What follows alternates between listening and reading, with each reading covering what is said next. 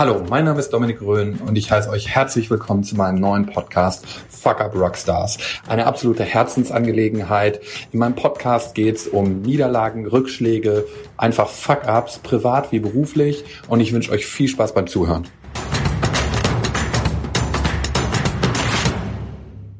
Herzlich willkommen bei Fuck Up Rockstars, dem Podcast, der sich auch mal mit der anderen Seite des Erfolges beschäftigt.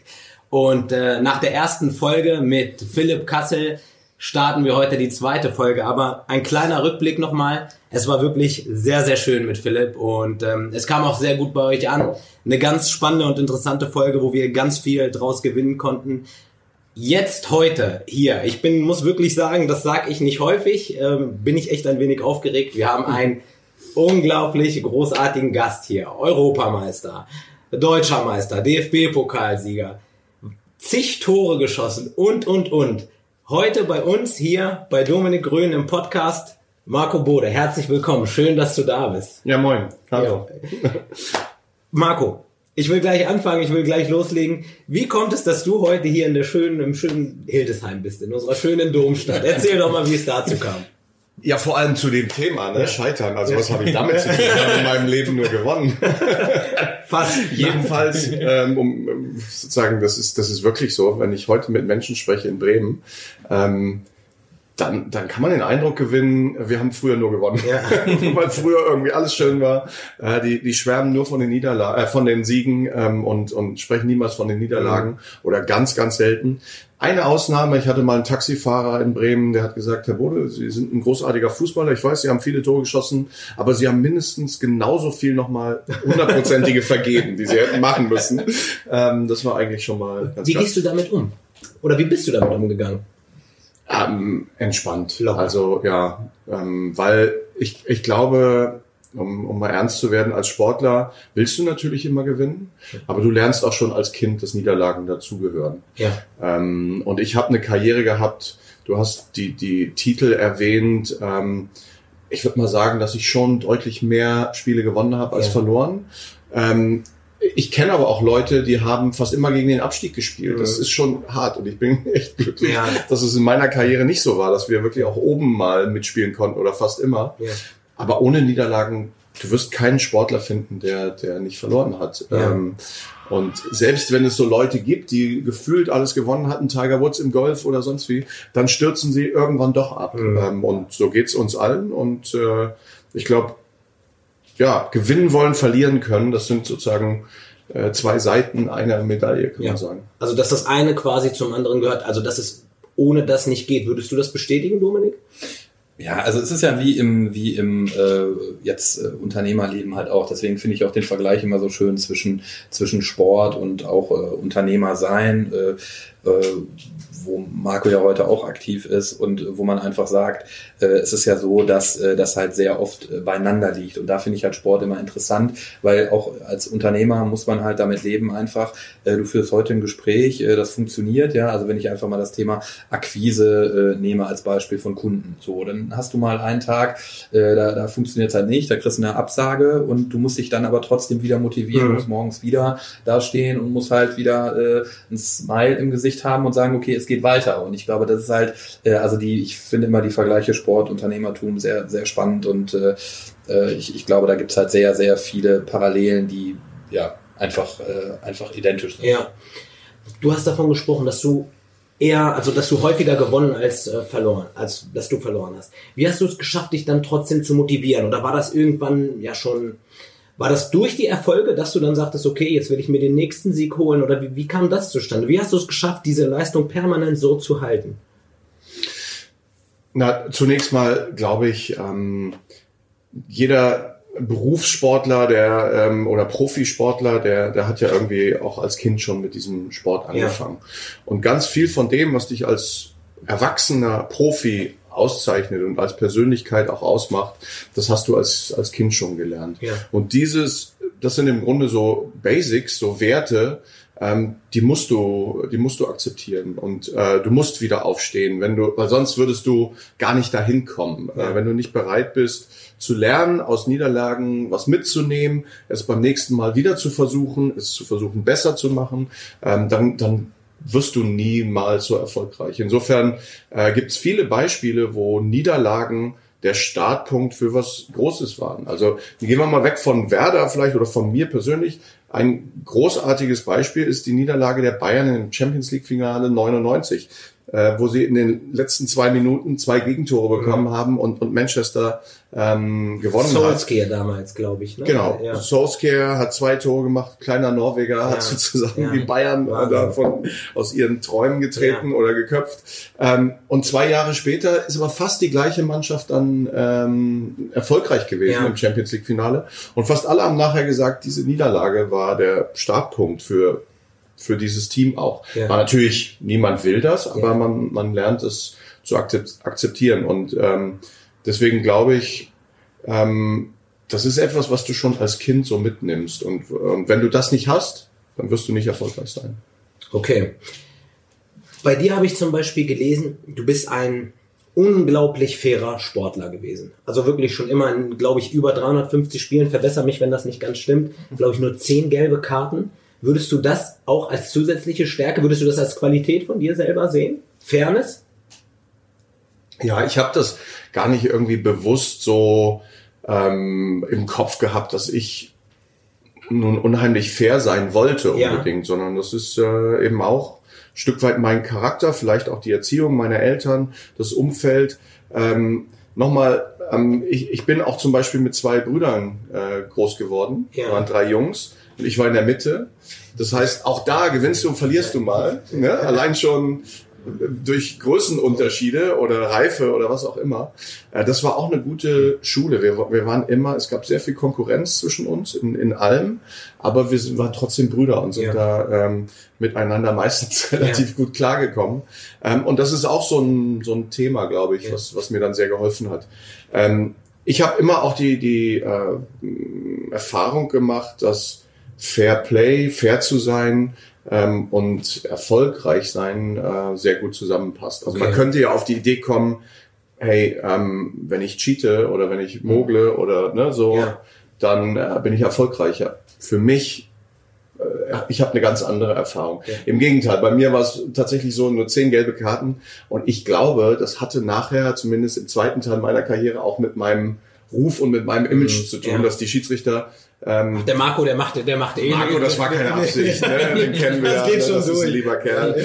Na, ist wirklich so, ne? Ja. Ähm, insofern, das ist jetzt vielleicht gewagt, aber war es fast so auch dieses Image fast ja. ein Vorteil für mich ja. dann auch, ne? Ja. Ähm, ich habe nie eine rote Karte gekriegt. Also wenn Wahnsinn. ich eine gelbe hatte, dann ähm, ja klar ist man auch vorsichtiger, aber dazu kommt ganz ganz neutral und objektiv, ich war Stürmer. Ja. Und als Stürmer, als Kind so auch aufgewachsen, willst du den Ball im Spiel halten. Ja. Du, du, du willst eigentlich, äh, du faulst weniger. Also äh, als Verteidiger musst du auch mal das Spiel zerstören und mal was ja. kaputt machen oder den Ball ins Ausgrätschen oder so.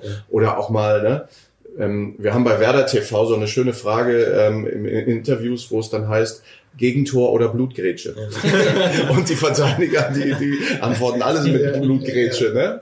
Ähm, so, als Stürmer neigst du dann vielleicht schon, ja komm, lass den Tor schießen, schießen wir zwei. Ja? Ähm, so, da gehst du ein bisschen anders ran.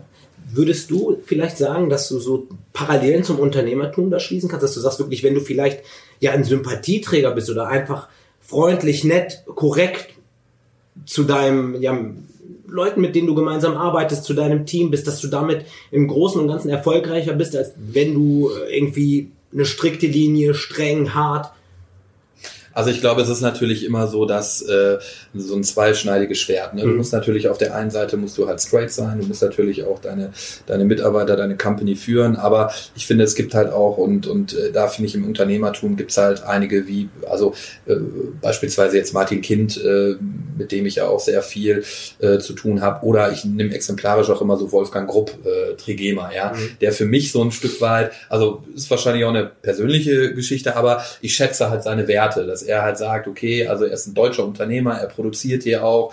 Äh, ich, ich beachte, also ich finde immer bewundernswert, wie er hingeht und sagt, also jeder Mitarbeiter, der im Unternehmen ist, dessen Kinder haben bei mir einen Ausbildungsplatz garantiert. Also sowas finde ich halt, äh, das hat für mich ja auch viel mit Fairness, ja. mit, mit äh, wirklich Aufrichtigkeit auch ja. zu tun. Ja, und ich meine, das ist, was wir hier auch probieren, dass wir einfach sagen, wir gehen alle sehr fair miteinander, hier gibt es nicht das von oben herab. Und ich meine, das ist im Sport genauso. Du musst halt immer in Situationen, äh, musst du halt äh, zusammenspielen, ja, du bist ein Team. Und ich finde, es ist im Unternehmen halt genauso, ja, du musst dich halt blind auf die Leute verlassen können. Und äh, deswegen äh, also ich beobachte auch gerade, wenn es so Konferenzen gibt, die auch wirklich so auf, auf äh, Unternehmer oder jetzt auch mal Startup-Szene ähm, wirklich äh, gemünzt sind. Da gibt es ja auch oft Sportler, die dann einfach so aus ihren Erfahrungen ja. äh, berichten. Ja, ja den mache ich ja auch. Und ja. Äh, ich würde dir recht geben. Und äh, es gibt ein schönes Kunstwort, was ich dann immer mal ähm, verwende, gerade wenn es um das Team geht, also wenn du um, erstmal nur auf dein eigenes Unternehmen schaust und mhm. deine Mitarbeiter und Mitarbeiterinnen, nämlich Co-Petition. Ja. Und das, das will, sei, äh, will heißen äh, oder will sagen, du, du brauchst Competition, also ja. Wettbewerb. Auch unter den Mitarbeitern muss ja. da vielleicht oder darf ruhig ja. ein gewisser Wettbewerb sein. Im Fußball zum Beispiel hast du einen Kader von 25, ja. 26 ja. Leuten und die wollen natürlich alle am, am Samstag äh, in die erste Elf. Das heißt, du brauchst diesen Wettbewerb im Training auch. Aber das ist die andere Seite, Kooperation.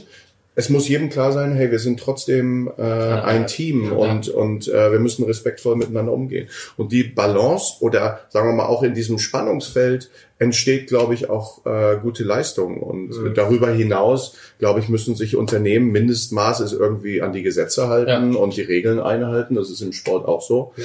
Aber darüber hinaus, glaube ich, reden wir heute auch viel von Kultur, ja. ähm, von, von Philosophie, ähm, auch attraktiv zu sein für Mitarbeiter. Ja. Und das bist du nicht, wenn du ja. Ne, wir hat, ich war mal äh, beteiligt an einer Agentur, wir haben gesagt, wir wollen keine Arschlöcher im Team. Das ist eine einfache, aber sehr sinnvolle Regel. Ja, bei der Einstellung schon. Ja, ja. Du, du musst natürlich nicht jedes Arschloch erkennst du gleich. äh, Entschuldige die Ausdrucksweise, aber ähm, das war nicht meine Erfindung, sondern ähm, auch die des Gründers, der, der ja. immer gesagt hat, äh, und ich glaube zum Beispiel Kloppo ja. äh, in Liverpool jetzt, ja. Champions League-Sieger, der sagt das Gleiche von seinem ja. Team. Ja. Und ich glaube da auch dran, in einem Fußballteam. Du brauchst unterschiedliche Leute. Ja. Unterschiede sind immer ein Gewinn. So, ne? ähm, unterschiedliche Kompetenzen, unterschiedliche Persönlichkeiten, Charaktere aber eben keine Idioten, äh, ja. nennen wir es mal so. Ähm, ja, und halt auch dieses Thema Ego. Also ich meine, ich sehe das bei uns äh, auch hier. Ja, also hier ist halt, ich sage immer, äh, no time for ego. Ja, also mhm. dieses so, ich, ja, nur ich, ich, ich. So, das ist eine Gemeinschaft und da muss man im Grunde genommen auch einfach gucken, wer es zum zum richtigen Zeitpunkt der richtige ja. der Themen übernimmt. Und da geht es gar nicht darum, dass sich einer in den Vordergrund stellt, sondern es geht einfach darum, den richtigen zu diesem Zeitpunkt zu haben. Ja, und ich meine im Sport ja genauso. So, dann ist er auch oft vorm Tor die Entscheidung, okay, schieße ich jetzt selber oder gebe ich, ja. lege ich halt nochmal ab. Ja, so, und wie oft sieht man dann einfach, dass es dann doch vielleicht auch nochmal Ego getrieben ist, ja. dass man draufhält, obwohl man vielleicht nach rechts rüber hätte spielen ja. können. Ne? Ja, wobei das ist ja noch eine, eine positive Form von Ego, wenn man so will. Also ähm, ich unterscheide im Grunde immer so Spielertypen, äh, du brauchst Dominante, die, ja. die auch Führung übernehmen können, also Führungsspieler. Nennen wir so einer warst du. Würdest du das? Ich war einer, nehmen wir mal die zweite Kategorie dazu, das sind eher so Teamplayer, ja. die auch auf den Spirit achten, die ja. ein bisschen für Harmonie, für eine gute Atmosphäre. Ich glaube, ich komme im Grunde eher daher, dass ich ein Teamspieler war. Mit Erfahrung und, und so ähm, bin ich dann wahrscheinlich auch ein Führungsspieler geworden. Aber ich war das nicht von Anfang an. Ja. Und dann gibt's als dritte wichtige Kategorie eben noch so Individualisten, ne, die einfach dadurch, dass wir was Besonderes können, ähm, durch Einzelaktionen auch nochmal so ein Spiel besonders mhm. machen können. Und mhm. die dürfen auch also im Unternehmen würde man sagen, Kreative. Mhm. Ähm, mhm. wenn du nur sozusagen Leute hast, die gut mitarbeiten und so, mhm. dann fehlt es vielleicht an ja. Innovation ja. zum Beispiel. Ne? Ja. Ähm, ist ja auch ein wichtiges Thema Total, hier. Und, und da brauchst du schon ab und zu auch ein bisschen Verrückte oder, mhm. oder kreative, nerdige Individualisten. Ne? Ähm, so, und die hatten wir in guten Teams, findest du die auch immer. Ähm, das ist mal da ein Messi äh, bei, bei Barca äh, oder es ist bei uns früher ein, was weiß ich, Mario Basler mal gewesen, mhm. Verrückter. Ähm, oder, keine Ahnung, Claudio Pizarro ist mhm. auch inzwischen schon Führungsspieler, Führungsspieler. Aber der war sozusagen als junger Mann, war das auch eben ein Individualist. Den konntest du nicht immer so mhm. reglementieren oder Ailton damals mhm. bei uns, ne, der ist schon mal zu spät aus dem Urlaub gekommen, ähm, hat seine Strafe bezahlt und dann war es gut. so, dann war es auch akzeptiert. Ne?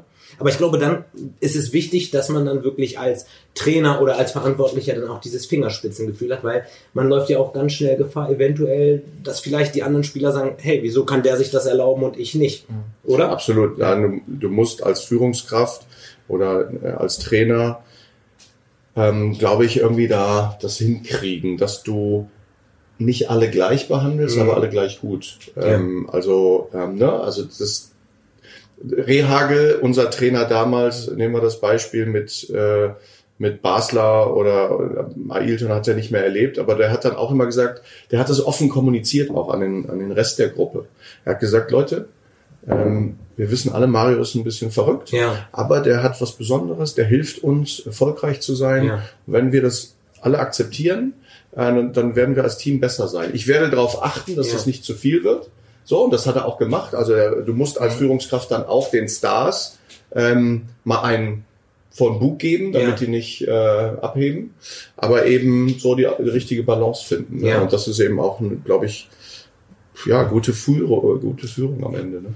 Shakiri von Liverpool, der sagte mal in einem Interview, dass er manchmal das Gefühl hat, weil er so motiviert ist von seinem Trainer von Kloppo, dass er manchmal die Spiele nur gewinnen, also nur für ihn gewinnen will. Wie sehr, wie kannst du das vielleicht oder wie, wie sehr achtest du darauf jetzt in deinem Team hier, dass die Leute halt wirklich motiviert sind und zwar wirklich aufs Ganze, dass die wirklich versuchen, das Ganze mit dir noch größer zu gestalten oder neue Ideen reinzubringen. Wie hältst du das mit der Motivation? Also hier, äh, ich, ich finde halt, äh, und das habe ich immer so in meinem Leben äh, erkannt, äh, man muss halt selbst morgens aufstehen.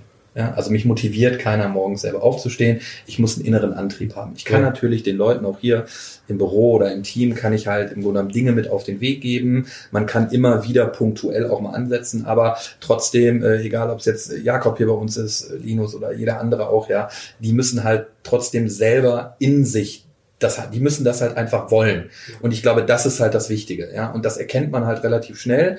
Und dann kann man natürlich unterstützen und fördern. Und dann merkt man aber auch, dass die Leute halt bereit sind, auch die Extrameile einfach zu ja. gehen ja? und Dinge auch zu tun. Ja. Und äh, wirklich dann auch hinzugehen und zu sagen, okay, ich will auch beweisen, dass ich selber eigenständig Dinge machen kann oder dass ich äh, im Grunde genommen auch einen Erfolg einfahren kann. Ja. Das merke ich, merke ich schon. Aber es ist halt auch so, dass für mich ist immer halt wichtig, äh, und das äh, war immer im Leben so die Wertschätzung einfach. Ja, also dass die Leute einfach wissen, okay, äh, das kann halt nicht funktionieren, weil da vorne einer steht, sondern es ist eine gemeinschaftliche Geschichte und man wertschätzt das. Ja. Und das macht man nicht nur über Geld. Ja. ja. also Geld ist wirklich ein Thema. Äh, ja, das ist da, aber es sind eigentlich ganz, ganz andere Dinge. Ja. ja also ich, ich glaube, dass gerade diese Gemeinschaft und viele, viele Kleinigkeiten auch, wo man dem anderen halt signalisiert, okay, du bist wichtig und äh, ich will nicht sagen unverzichtbar, aber du bist halt eine ganz, ganz wichtige Säule äh, im, im, in, einer, in einer Company. Einfach. Ja, ja, spannend. Weil ich Geld, glaube, das, äh, das ist im Sport genauso. Also ähm, du brauchst irgendwie, jeder Einzelne braucht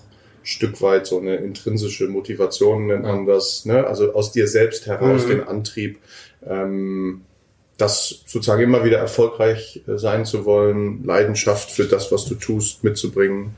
Ähm, das ist nicht jeden Tag gleich, ist ja, ja auch, ist ja auch logisch. Aber ähm, hast du vielleicht einen Tipp, wie man da, wenn man wirklich mal einen Tag hat, wo man sagt, okay, du bist bestimmt auch schon mal aufgestanden, es war Samstag früh und du wusstest. Ja, also nochmal um wieder Otto, ähm, das, das äh, ne, wenn man da manchmal bei ihm dann so im Training ein bisschen rumgetrabt ist und war nicht so richtig bei der Sache, dann hat er auch schon mal gefragt, ne, hier Marco, haben Sie keine Lust heute oder was? Ne? Wenn du dann äh, Marco Bode heißt oder Rode Bratzett oder so und bist ehrlich, dann sagst du, nee, um ehrlich zu sein, nicht, dann gehen Sie rein. Ne? Dann ja. rein. So, und dann morgen geht's wieder weiter. Also, ich meine, wenn, wenn das möglich ist, dann hast du natürlich auch schon eine, äh, eine tolle Kultur. Ähm, ob das in jedem Unternehmen möglich ist, weiß ich nicht. Aber es sollte vielleicht mhm. möglich sein, ne? auch mit Fehlern umzugehen. Ich meine, wir haben das Thema Scheitern. Ähm, wenn du, wenn du im Fußball versuchst, immer wieder Fehler zu vermeiden, dann geht's schief. Also ja. du musst, du musst Fehler akzeptieren, du musst mutig bleiben, äh, du musst es immer wieder versuchen, äh, ins Eins zu eins zu gehen, als gerade als Stürmer. Ja. Natürlich musst du, wenn du wieder Verteidiger bist und letzter Mann, dann äh, musst du das Risiko, wenn es geht, begrenzen. Aber ähm, gerade in Offensivpositionen und als Mannschaft insgesamt musst du mutig bleiben, ja. sonst ähm, funktioniert's halt nicht.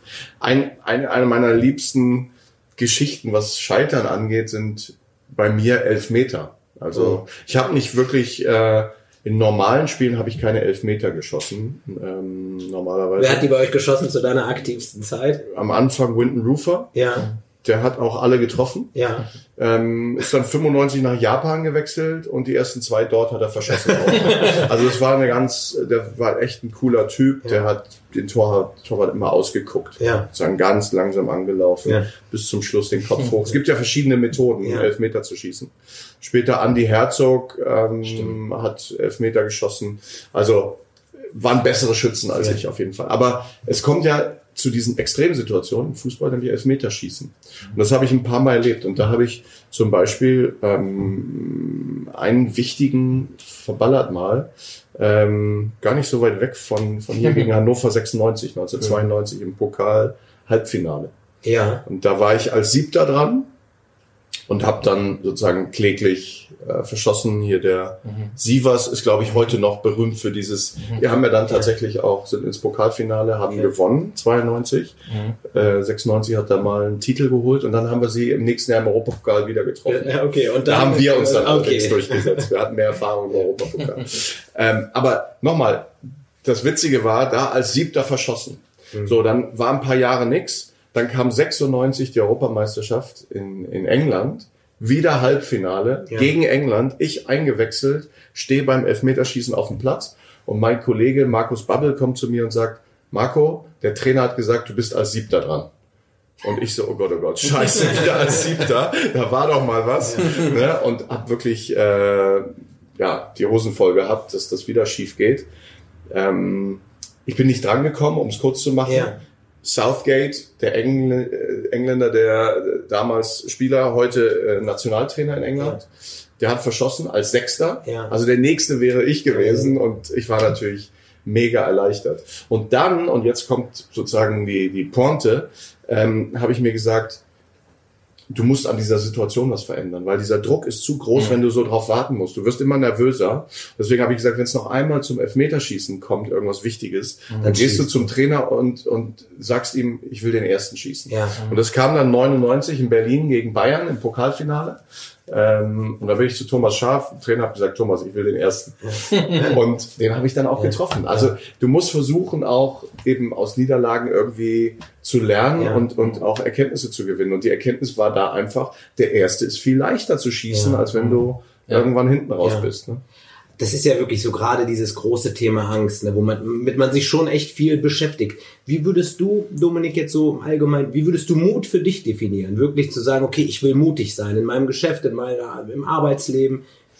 Also ich äh, wichtig ist äh, für für mich oder auch für uns hier, dass man halt hingeht und sagt, äh, es ist im Grunde also A, kalkuliere ich halt Fehler von vornherein ein. Und ich glaube, dass, also ich kommuniziere das hier wirklich äh, von, also wirklich fast von morgens bis abends, dass ich sage, Fehler sind total gut. Und es ist nicht schlimm, wenn du halt auch mal Fehler machst. Wir dürfen den Fehler halt nur einmal machen, wir müssen daraus lernen. Aber für mich ist halt immer noch so Schule, Schlüsselerlebnis. Es gab immer nur den roten Stift, der im Mhm. Grunde signalisiert hat, was hast du alles Falsch. gemacht. Und es gab keinen grünen Stift, der signalisiert hat, ey, du hast aber auch, äh, sag ich mal, viele Dinge, ne, viele Dinge halt, äh, halt, halt gut gemacht. Und äh, ich glaube, das ist halt wichtig, den Leuten auch so ein Stück weit auch mit. Vorher in meiner Schule gab's das. Echt? Ja, einige Ja? Lehrer haben auch was Grünes reingeschrieben. Selten Ähm, mal, das stimmt ja. schon. Aber Ich kenne auch eher das Rote, also bei mir war eher alles Ja, sich so eingeprägt. Ne? Aber ich, ich glaube, also das- liegt's an euch. das ist das Wichtige, dass man, äh, dass man halt auch, äh, glaube ich, offen dafür ist und sagt, okay, man hat nicht den Anspruch, dass immer alles funktioniert, dass äh, man immer die 100 Prozent, sondern man geht halt auch hin und sagt, Fehler sind in Ordnung, ihr sollt auch Fehler machen, äh, weil, wie gesagt, ich sage immer so, wo gehobelt wird, fallen halt auch Späne. Das ist normal, ja, wenn man Dinge machen will, da passiert auch mal was, äh, nur man muss halt dann selbstkritisch oder sich selbst auch reflektieren und muss sagen, woran hat es gelegen und muss die Dinge halt beim nächsten Mal besser machen. Ja. Aber äh, man sollte halt diese, diese, sag ich mal, diesen Mut sollte man haben und sollte im Grunde genommen sich auch immer trauen, einfach da Dinge zu machen und nicht unbedingt äh, Angst zu haben, Fehler zu machen. Ja, Ja. Ich glaube, dann bremst man halt sich selber auch aus. Ich glaube, das ist ein sch- schönes Learning, was jeder so für sich mitnehmen kann. Ne? Das ist wirklich echt schön gesagt. Ähm, Marco, ich habe im Vorfeld einem Freund von mir, einen riesen Werder-Fan, gefragt, erzähl mir mal jetzt, was, was macht denn den Marco Bode für dich denn so aus? Was ist, was, was macht ihn denn so besonders? Und dann sagt er, der ist so bescheiden und bodenständig, den den, den kann man nur mögen. Es gibt keinen Werder-Fan, den ihn nicht mag. Ähm, wie würdest du das bestätigen? Oder wie, wie kommt das, dass du trotz des Riesenerfolges, und gerade in der heutigen Zeit sieht man ja, wie die Fußballer sind und die überlegen sich im Vorfeld, wie zelebriere ich mein Tor, wann ziehe ich mein Trikot aus, wann sieht man meinen Sponsor. Sowas hat man von dir ja gar nicht gesehen, sondern du warst echt immer der ruhige und trotz deines Riesenerfolges.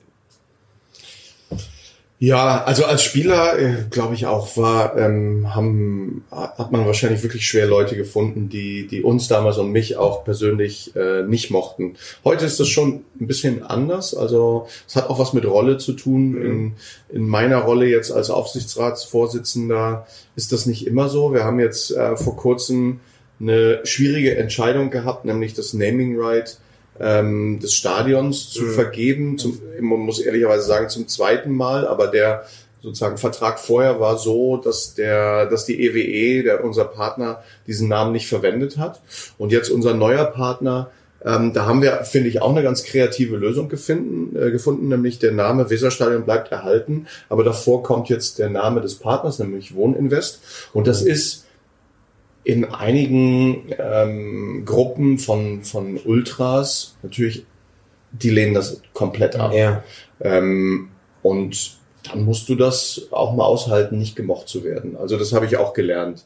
Als Fällt Spieler ein bisschen schon, ja. muss man, muss ich, muss ich zugeben, weil ich oder vielleicht wir alle, ne, wir werden schon gerne gemocht mhm. und, und niemand wird gern kritisiert ja. oder angefeindet.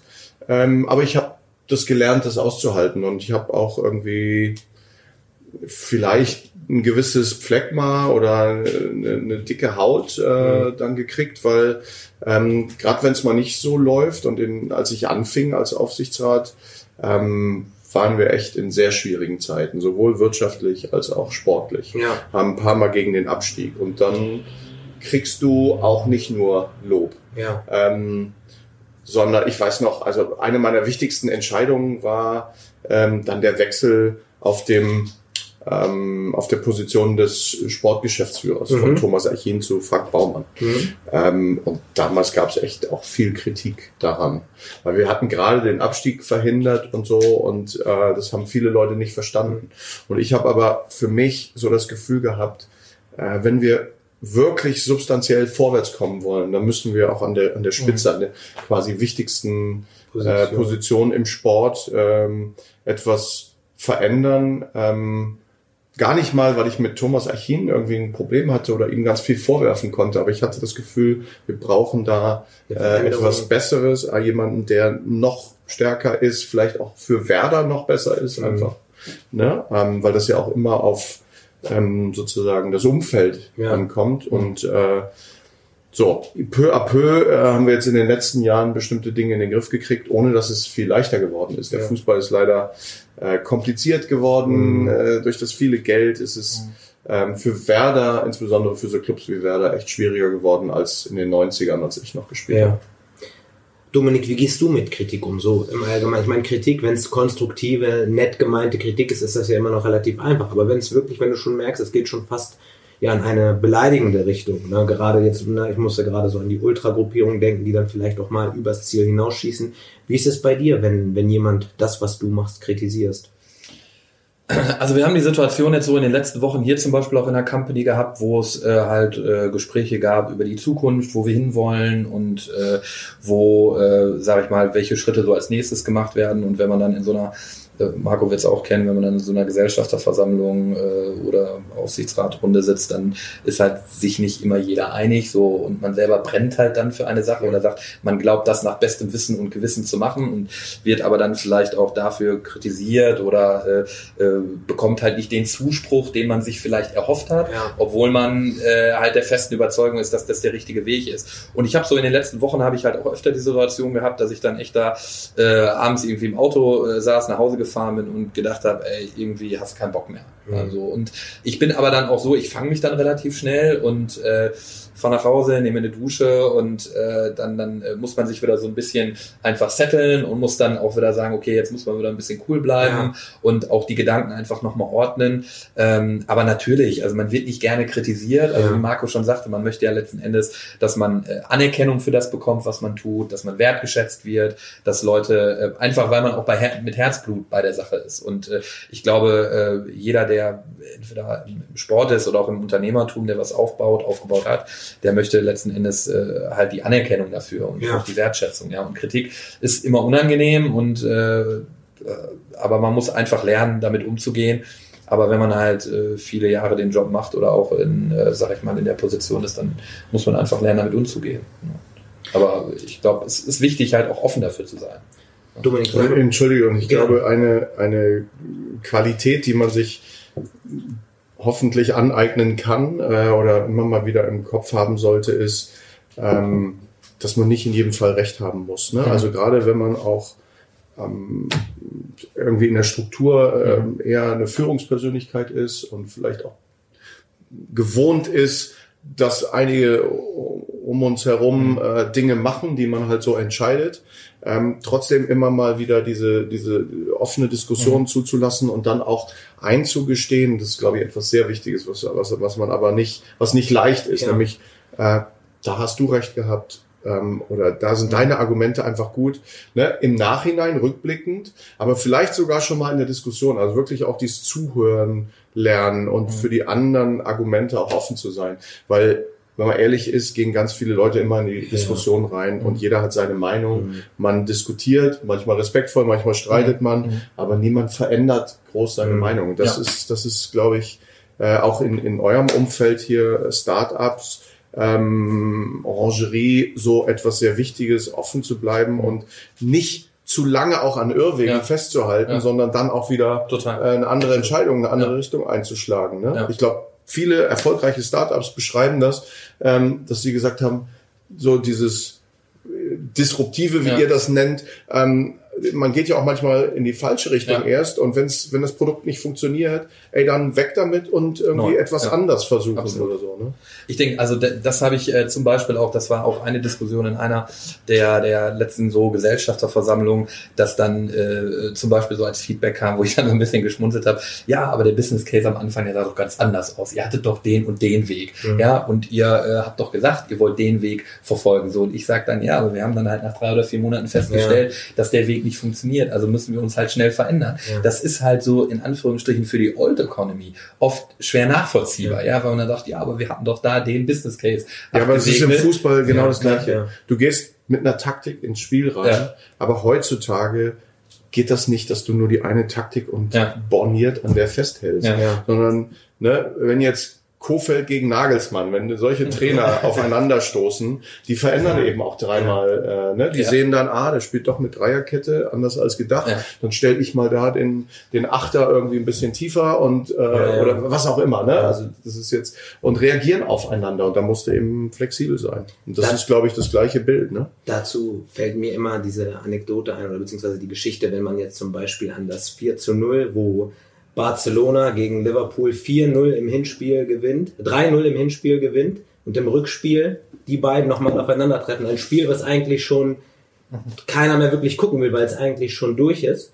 Und diese Mannschaft dann trotzdem an sich glaubt, das Ganze dreht, wir kennen die Geschichte, weiterkommt und dann fragt man, ähm, Ja, da hast du ja hier einen Experten da. Also das Wunder von der Weser, das, Ja, ja, genau, ja genau. geschützt. Ne? Wir haben das ja fünf, sechs Mal hingekriegt. Ja, ja, auf jeden Fall.